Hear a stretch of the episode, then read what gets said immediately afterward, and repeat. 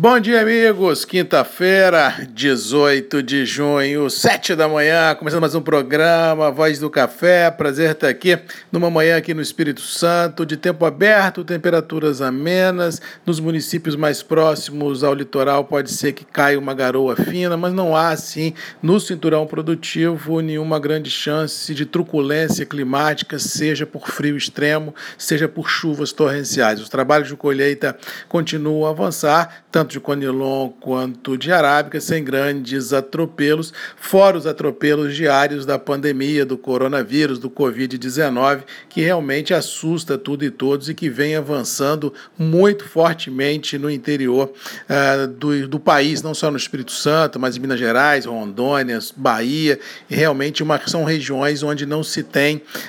com grandes recursos e assim todo esse essa postura conservadora que porventura o produtor ou os, os munícipes do interior possam vir a assumir é de muito bom tom. E eu falo de cadeira, ontem até reportei aqui nos grupos e redes MM, ah, os meus pais ah,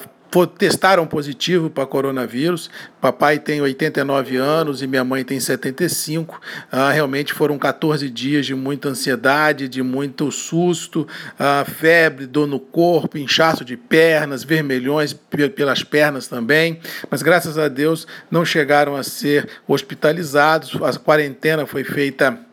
em casa, mas prova que ah, o vírus não respeita nada nem ninguém, todo mundo está sujeito a isso, e prova mais uma vez também a teoria da roleta russa, porque em tese papai e mamãe eram grupos de risco pela própria idade ah, que eles têm, mas assim, graças a Deus, os sintomas foram muito brandos, se analisar a truculência que ele pega alguns, e graças a Deus conseguiu passar, já tiveram alta ah, das, suas, das suas enfermidades. Ou seja, daqui para frente é enfrentar o rescaldo da doença, mas graças a Deus ele e mamãe não, não passam mais a doença, nem pegam outra vez, pelo menos a princípio, ou seja, aqui na roleta russa da minha família, a bala mascou com a graça de Deus. Com relação aos mercados, tivemos um dia de grandes volatilidades cambiais, dólar rompeu lá os 5,20, foi buscar 5,24, 5,25, uma ansiedade muito grande no mercado financeiro em função ah, da reunião do Copom, que ontem iria definir definir a nova taxa de juros da Selic. No final dos trabalhos, ela foi definida com um corte aí de 0,75.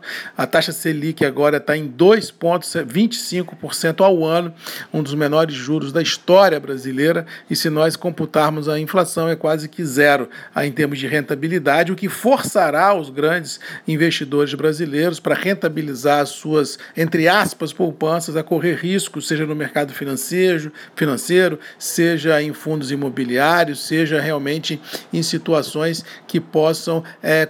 dar maior rentabilidade, porque se não ocorrer e se a pessoa tiver que comer o dinheiro, entre aspas, o patrimônio, em pouco espaço de tempo, as reservas acabarão, ou seja, a liquidez dos mercados deverá aumentar e, por tabela, a volatilidade também. E esse também é um reflexo mundo afora, os juros em grande parte do mundo, ah, do primeiro mundo, né, já estão muito próximos de zero, uns até negativos, como é o caso ah, de alguns países asiáticos, e assim a volatilidade nos mercados vem dando a tônica, mas graças a Deus, pelo menos por enquanto, essa volatilidade tem sido positiva em função ainda de uma expectativa de uma recuperação menos traumática dos mercados após ah, o efeito pandemia. Os mercados reabrem mundo afora e os consumidores começam a vir a gastar um pouquinho do seu dinheiro e assim girar um pouco a demanda, ou seja, o susto, o tsunami, o pavor que se tinha no mercado financeiro nos últimos 90, 100 dias, hoje hoje é muito mais uma sensação de uma artificial tranquilidade e de grande expectativa na recuperação do terreno perdido. Vamos torcer para que isso ocorra. Falando de café, ah, o dia ontem foi positivo, recompras foram vistas nos terminais internacionais, mesmo com a alta no Brasil do dólar, não foi capaz de inibir um processo de recompra nos níveis e graças a Deus tivemos ontem um dia com viés positivo tanto no dólar quanto nas bolsas, o que favoreceu os preços internos do café. Vale a menção que nos últimos dias que essa semana, nas mínimas oferecidas, o produtor não apareceu ofertando as suas colheitas e assim deixou a grande a grande maioria das praças de comercialização dentro de um vácuo muito grande de ofertas. Ao que parece, se não houver uma correção de preços, a grande maioria dos operadores deverá esperar um fato novo, seja ele climático, um frio extremo, alguma coisa que no mercado de clima possa vir a ocorrer, para que os preços melhorem, ou quem sabe uma melhora ah, nas cotações cambiais para ajudar na manutenção e quem sabe na recuperação do terreno perdido dos preços em reais